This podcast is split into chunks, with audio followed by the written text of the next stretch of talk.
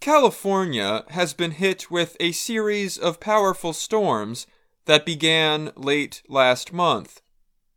The storms have brought the state an extreme amount of rainfall. More than 17 people have died from the storms, and over half of California's 58 counties have been declared disaster areas, the governor said. There are even more storms expected in the coming days. California has also experienced a multi year drought. The extreme dry period has severely cut water supplies and forced officials to urge residents to save water. Experts say the series of storms will help drought conditions, but it is not yet clear exactly how much. However, the rain and snow will not be enough to fix some of California's long term water problems that climate change is making worse. Here is a look at how the storms will affect California's long struggle with drought. California has experienced six so called atmospheric rivers in recent weeks. Atmospheric rivers are narrow areas in the atmosphere with a lot of moisture. Three more are expected, with the storms set to continue for at least another week, Governor Gavin Newsom said Tuesday.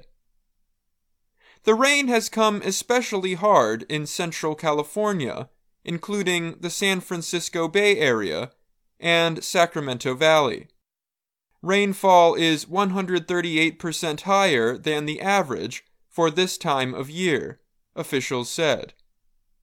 The storms have also brought snow to the Sierra Nevada mountains along California's eastern border. Most of the state's reservoirs remain below average for this time of year, but some have begun to fill especially those close to the hard hit Sacramento area and along parts of the Sierra Nevada. The reservoirs are important for supplying water to the Central Valley. That is an area of farmland that grows large amounts of fruits, nuts, and grains. The reservoirs also supply water to millions of people living in coastal cities. What we've got so far puts us in good shape, probably for at least the next year, said Alan Haynes. He is a water expert with the California Nevada River Forecast Center. Snowpack is its own type of reservoir. Snow saves moisture that hopefully melts slowly into reservoirs supplying people with water during summer and fall. But now that snowpack often melts too quickly, and reservoirs are not able to capture enough of it. It is still early in the winter, and it is unclear what the next few months will bring. Last year, statewide snowpack around this time also looked hopeful but a few warm, dry months followed.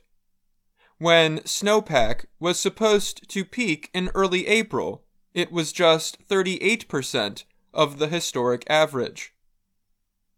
Also, the storms have not dropped as much water on Northern California.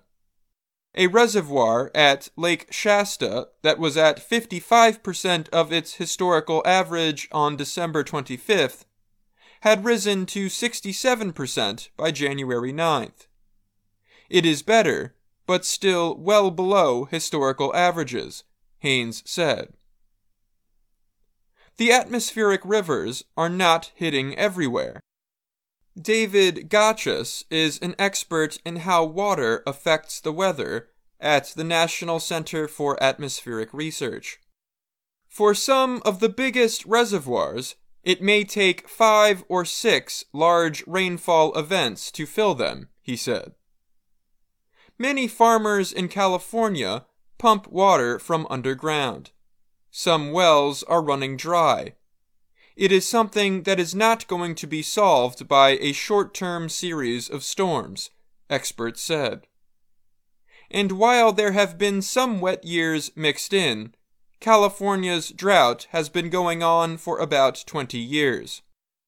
Climate change is creating drier, hotter conditions. Water evaporates faster.